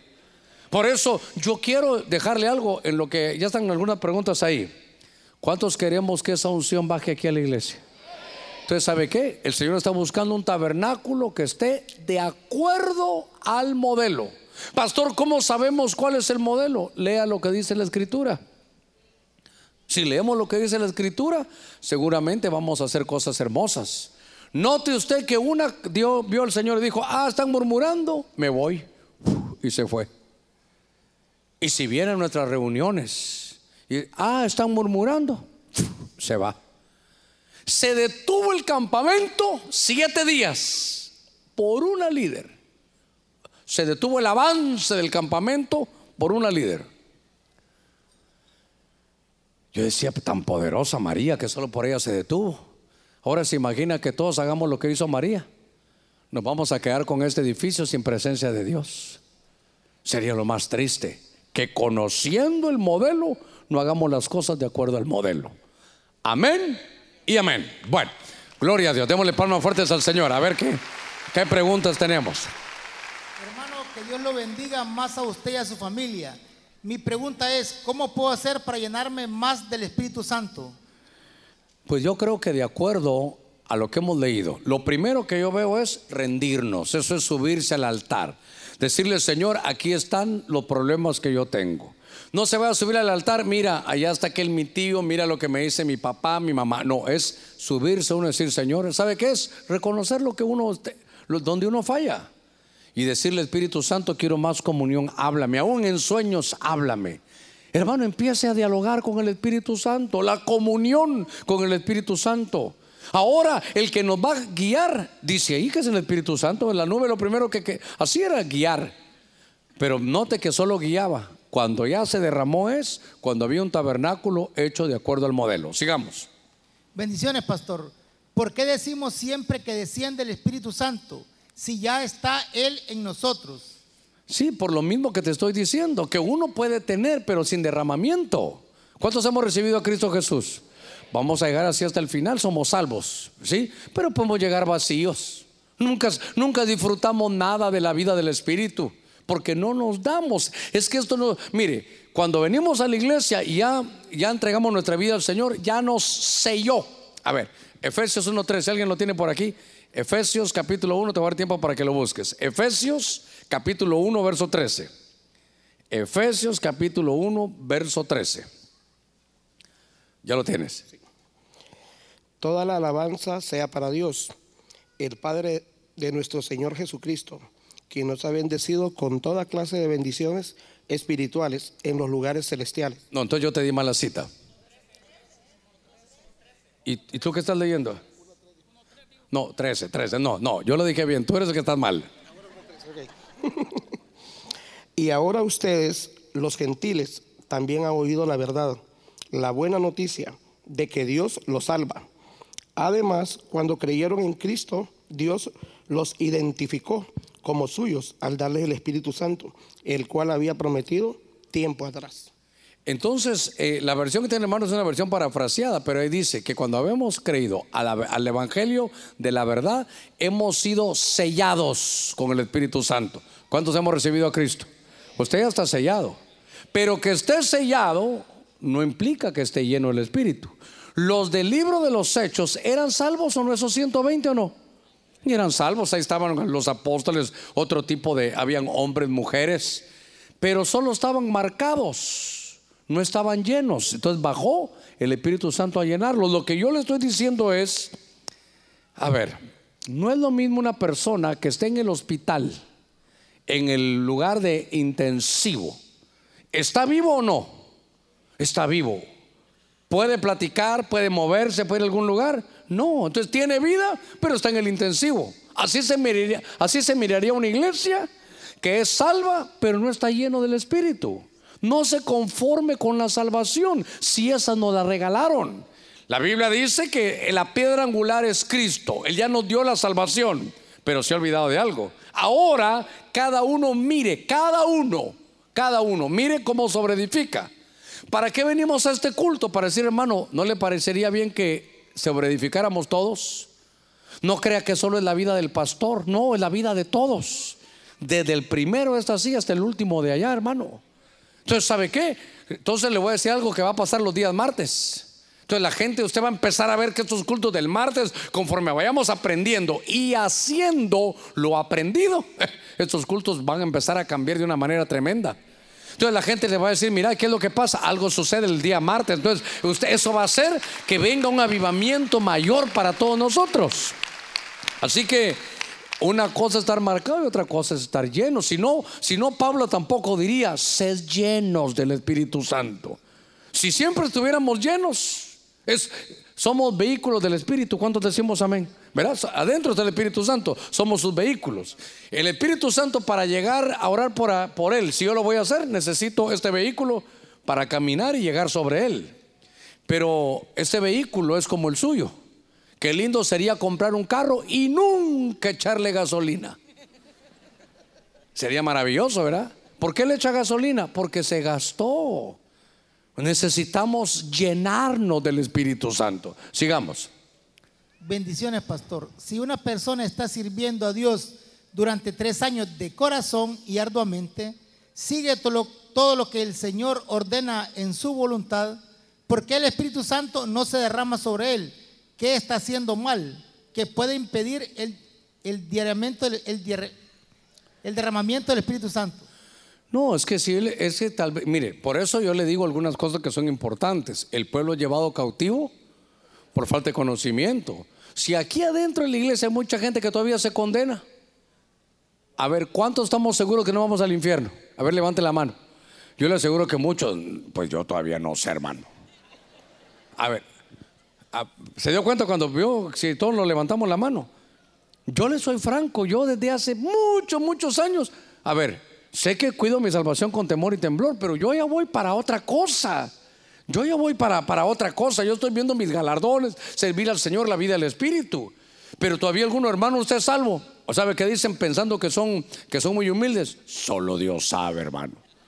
Pero porque no han leído eh, Romanos 8:16, que el mismo Espíritu da testimonio a mi espíritu que somos hijos de Dios. Pero entonces, ¿sabe qué? Esa persona sirve, sirve, sirve, sirve. ¿Cuánto dijo? Tres años, sirve, sirve, sirve. Pero se le ha olvidado adorar, adorar, adorar, adorar, adorar. Y se le ha olvidado sentarse, sentarse, sentarse. Uno puede estar sirviendo al Señor, pero cuando solo se sirve, a ver, usted sabe a dónde voy. ¿Se recuerda de, Marta? Señor, ¿qué pasa con esta ahí sentadota en lo que yo vine con mi uniforme a servir? Yo ya me la controlé, Señor. Esta no sirve en ningún lugar. Esta ni picha, ni cacha, ni deja batear. Decirle que haga algo, Señor, ahí sentadote en lo que yo estoy sirviendo. Está sirviendo al Señor y de malas. Está sirviendo al Señor y murmurando. Está sirviendo al Señor. Porque son tres posiciones del cristiano normal. No solo es servir, es adorar. Y al final, el Señor lo que busca que son adoradores. Entonces, puede ser que lleva tres años de servir y aquí sirve como ninguno pero en su casa no, no provee o no trabaja. Pero no tiene comunión con el Espíritu Santo. No sabe que estamos eh, en la era, en la economía, en la dispensación de la gracia y que ahora lo que hay que hacer es ir a la ventanilla del Espíritu Santo. Los trámites, todos los trámites que usted vaya a hacer espirituales o los que quiera, hay que ir a la ventanilla del Espíritu Santo. Pero ni lo tomamos en cuenta a veces, hermano.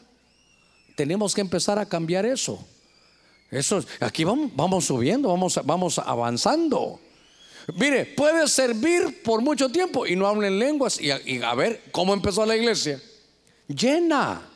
Empezó hablando en lengua. Entonces, en lugar de estar, eh, pues a mí yo no sé qué me pasa, pastor. Lea la escritura. Dígale, Señor, si esto pasó aquí, a mí también me debe pasar. Pero no me pasa. Yo no creo lo que veo, yo creo lo que leo. Y si aquí dice que me vas a llenar de tu espíritu, algo va a suceder. Si aquí dice que voy a hablar en lengua, sé que tú me vas a bautizar con Espíritu Santo y fuego. Porque hay que seguir lo que dice la Escritura. Si nos ponemos todos de acuerdo, hermano, créame que los cultos van a cambiar. Ahora, para eso también hay servidores. Para cualquier cosa que, que no esté funcionando adecuadamente se pueda corregir. Sigamos. Hermano, yo quiero que me saque de una duda. ¿El hablar en nuevas lenguas se trata de hablar en otro idioma o cuál es su respuesta? Claro, ahorita va mi respuesta. Cuando hablamos de lenguas, la lengua que hablamos aquí es la lengua española, que hablamos español. Dice Pablo que hay lenguas de ángeles, ese será el idioma de los ángeles. Que algunos que han tenido experiencias dicen que ellos no tienen necesidad de hablar, no que hablan solo con la mente. Pero hay lenguas espirituales. A ver si me buscas donde diga lenguas angelicales. Pero las lenguas espirituales es el lenguaje del espíritu. Si usted quiere decir idioma, entonces es el idioma del espíritu. Pero no voy a pensar que es hablar en inglés, en francés, en catalán. No voy a pensar que es, oh my Lord, I'm here. En inglés ya, ya hablo en lenguas. No, no, no. Es que no son lenguas aprendidas en una escuela, son lenguas del espíritu. Y dice mi Biblia que cuando usted las habla, su entendimiento queda sin fruto, pero en espíritu está hablando misterios con Dios. ¿Encontraron eso? A ver, ¿qué dice? Si yo hablara lenguas humanas y angélicas, pero no tengo amor, he llegado a ser como metal que resuena o címbalo que retiñe. Entonces ahí, fíjese, lenguas humanas, lenguas angélicas y lenguas espirituales. Cuando el Espíritu Santo te bautiza es lenguas espirituales, porque es, son lenguas del Espíritu. Sigamos. Buenas noches, pastor. Bendiciones. Una pregunta. En la prédica aprendimos que la nube es la presencia de Dios y que en la actualidad representa el Espíritu Santo. Pero, ¿y en la nube que vendrá el Señor, esa qué nube será? Cuando estemos ahí le voy a contar. Si yo quisiera decirle, yo quisiera decirle. Por eso les dije que Jehová descendió, no dice con la nube, sino descendió en la nube. Isaías 19.1. Isaías 19.1. Este texto ya lo leímos, pero esta dice, dice una cosa muy interesante. Profecía sobre Egipto. He aquí, el Señor va montado sobre una nube veloz y llega a Egipto. Se estremecen los ídolos de Egipto ante su presencia y el corazón de los egipcios se derrite dentro de ellos. Hagamos énfasis a donde va la parte, ¿verdad? Despacito, disfrutarlo, tranquilo. Profecía sobre Egipto. He aquí, el Señor va montado sobre una nube veloz. Ok. ¿El Señor qué? Ahí sin nada de con y en. Ahí va, pero directita. El Señor va, ¿cómo va? Por eso, mire, no le crea a los hermanos que estos son mentirosos también. Agarren su Biblia y digan, no le voy a creer al hermano Germán, de repente nos está engañando aquí. Peor esos mentirosotes también. Mejor vamos a ver en la Biblia. Lea Isaías 19, verso 1. Dios va montado en una nube. Entonces aquí ya se empiezan a juntar nubes, querubes, vehículos. Entonces vaya usted aprendiendo y cada uno que saque sus conclusiones. Entonces el Señor baja en esa nube, dice, desciende en esa nube. Pero Isaías 19 está tremendo. Sigamos. Bendiciones, pastor. Como aquí en la iglesia todos somos empresarios, eh, le hacen esta pregunta. Gloria a Dios, aleluya, qué lindo, qué bueno. Ya nos emocionó el hermano, ¿verdad? Hablar mal o quejarnos de nuestros clientes terribles al final de un día de trabajo cuenta como, como murmuración ante el Espíritu Santo. ¿Le puedo dar, una- le puedo dar una- un consejo? Mire, pues, no te vas a ofender. No, voy por acá. A vos, vos aquí. No te vas a ofender. Entonces, él me debe dinero. ¿Me verdad? No, bueno, él me debe dinero. Estoy suponiendo, él me debe dinero. Entonces yo estoy, Señor. Mira, Padre, qué, qué cosa, qué terrible. ¿Por qué no te lo llevas? Mira todo lo malo que hace, Señor. De verdad no merece estar aquí, mucho menos se siente en la primera línea de la iglesia. Qué desventurado es, Señor. ¿O preferiría usted que, Padre, ¿por qué no lo bendices para que Él tenga? ¿Por qué no le das, Señor, una empresa Amén. para que Él pueda Amén. enfrentar sus deudas, tenga buen testimonio? ¿Cuál de las dos oraciones prefiere? Bueno, vos la segunda, ¿verdad? Entonces, mejor búsquele el lado bueno, sino padre, ese que me debe, que, que se muera rápido. Ya, ya, no, ya ni le pagó a usted. Mejor dale larga vida y prospéralo. Para que cuando tenga, me pague. Entonces, ahora, pregúntele usted al Señor, Señor, ¿cómo oro por ese que no me paga? ¿Te gustaría a ti que haga esto, esto y que le levante juicios y le tire al ángel del ministerio y que lo mande al infierno a fuego lento? ¿O que ore por él para que cambie, para que tú lo bendigas? Y entonces, donde tenga paz, hágalo. Donde te- usted tenga paz, porque la paz es como, es como el testimonio del Espíritu que eso está bien hecho. Cuando usted tenga paz para hacer algo, hágalo. Y cuando usted sienta que la cosa no va bien, no la haga, porque esa es la guianza del Espíritu Santo. Sigamos. Bendiciones, pastor. Mi pregunta es, si yo no hablo en lenguas, ¿quiere decir que no está el Espíritu Santo dentro de mí? No, hombre, no, hombre. Verá que no me ha puesto atención. Le regalo una cita que nunca se le olvide para que quede usted tranquilo. Efesios 1.13. Una versión más eh, directa aquí de Efesios 1.13. A ver, despacito, despacito, pero bien leída. En él también vosotros, ¿quién es él? Habiendo oído la palabra de verdad, el evangelio de vuestra salvación, y habiendo creído en él, fuiste sellado con el Espíritu Santo que había sido prometido. ¿Qué palabra fue la que oyeron? Ok. En él también vosotros, habiendo oído la palabra de verdad. Entonces, la palabra de verdad, ¿seguir leyendo? El evangelio de vuestra salvación. Ah, vaya. ¿En qué creyó? En la palabra de verdad. Evangelio que son buenas nuevas de qué? Otra vez, ¿de qué? De salvación. Y como él ya creyó a la palabra de salvación, ya lo marcaron. Usted ya está sellado. ¿Cómo, hermano? A ver, es importante. ¿Cómo se salva uno? Habiendo recibido a Cristo Jesús. El que lo confiesa como Señor será salvo. Romanos 9, hermano, Romanos 10, versos 9 y 10. Entonces, su salvación es haber creído. Ahora, ya creyó, ahora avance en lo que usted es. Ya compró el carro, llénele de gasolina. Eso es lo que le estoy tratando de decir. No estoy diciendo que no hable en, espíritu- en lenguas del Espíritu se va a ir al infierno. No, no.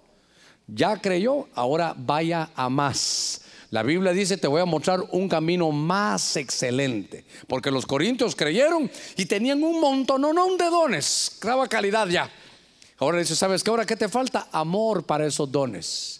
Porque el discernimiento que te doy no es para avergonzar gente. Si te doy profecía no es para que le metas miedo a la gente. Es para tener esas cosas. Hermano, tenemos que seguir avanzando. Nuestro camino yo ya lo sé. Igual que el suyo es el mío. Como la luz de la aurora que va en aumento hasta que el día es perfecto. ¿Cuándo comienza? Cuando usted recibió a Cristo y creyó. Pero entonces todo mi esfuerzo, ¿sabe qué es? No se quede en la salvación. Es como que un niño dijera, ya aprendí a leer, ya no necesito estudiar. Ya sabe leer, eso no se le va a olvidar jamás, pero tiene que avanzar. Dígale que está en la par suya, hermano, se trata de avanzar. Sigamos. Bendiciones, pastor. Quería comentarle que siempre he tenido una pregunta, la cual es, si Jesús al orar usaba velo, porque ahora los hombres no lo usan, se le quiere. Bendiciones.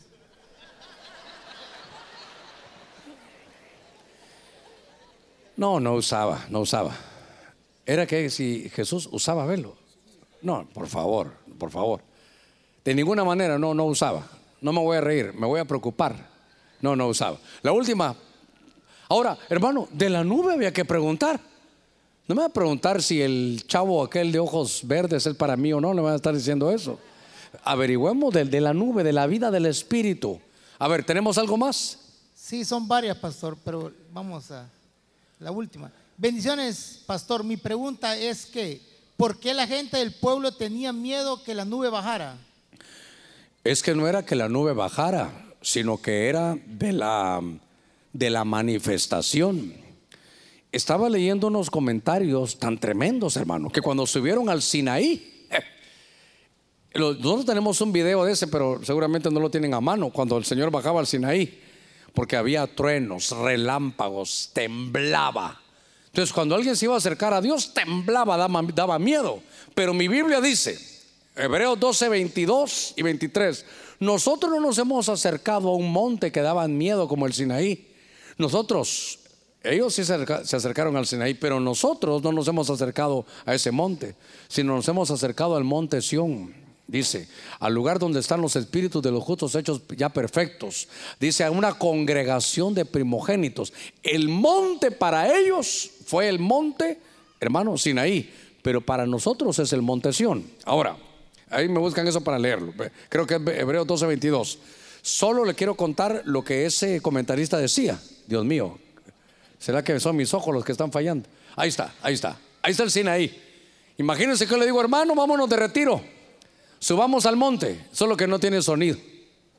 Ah, no, sin sonido no es lo mismo. Prepárenselo con sonido y me avisan antes de irnos. Solo voy a co- contar aquí. Entonces, mire, yo le quería decir que el comentarista que leí decía que el Señor decía que se quedara el pueblo debajo del, del monte. Pero en, nuestro idioma español, es, es- es abajo del monte, es en, la, en las faldas del monte, ahí, abajito, en lo que Moisés estaba arriba. Pero en el hebreo significa estar debajo, del, debajo de la tierra. Dicen ellos, solo estoy contando lo que yo leí, que era que el- como que Dios permitió que el monte se subiera.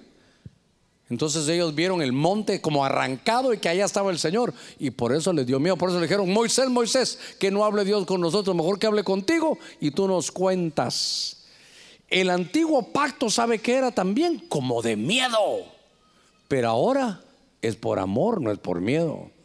Entonces usted tiene que entender que ellos vieron el monte Sinaí, pero nosotros el monte Sión. Ahorita leo y oramos. ¿Tienen eh, Hebreos 12, 22? A ver, Vosotros, en cambio, os habéis acercado al monte de Sión y a la ciudad del Dios. léete el verso anterior, donde dice el monte Sinaí.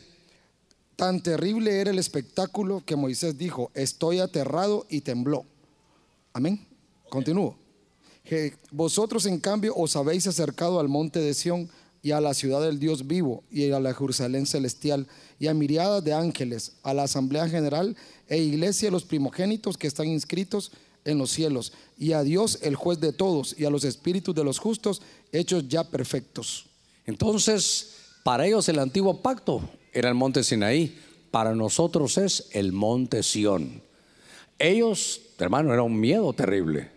Aquí es por amor. Si usted no sigue al Señor por amor, estamos en otro pacto. Usted tiene que seguir al Señor por amor. Por eso, antes de orar, yo le conté cómo se miraba, hermano, un, un matrimonio sin amor. Un matrimonio solo por, por, como que ella se casó porque le convenía el chavo. Buenos días, dame mil pesos. ¿A dónde vas? Déjame para un vestido.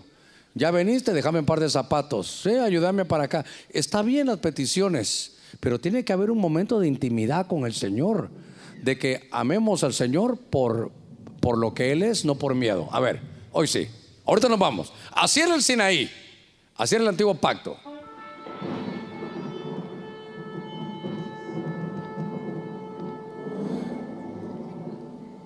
A ver quién me acompaña a subir allá al monte.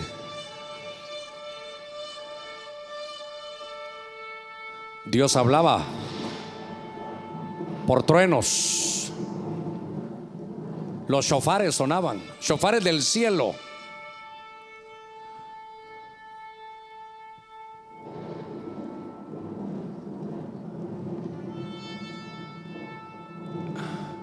Yo quisiera que hasta temblara aquí, hermano, para que usted sintiera lo que ellos miraban. Porque de aquí se mira bonito, ¿verdad? Pero ya estar ahí.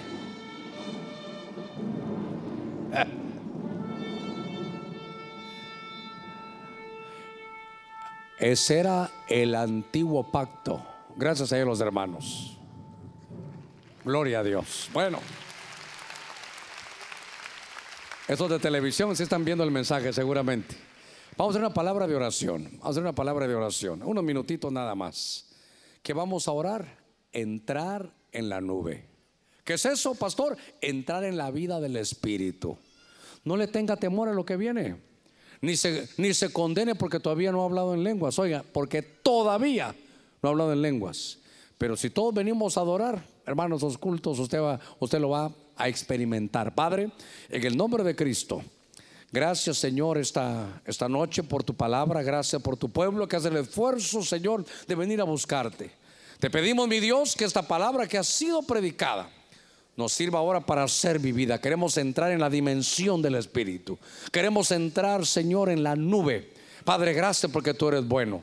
Te- Señor, en el nombre de Cristo te pido por cada una de las familias aquí representadas, que ahora que van a su casa, Señor, vayan con paz, con bendición, y que en el Espíritu lleven ese deseo de buscarte de todo corazón. En el nombre de Jesús, amén y amén. Que Dios lo guarde y que Dios lo bendiga.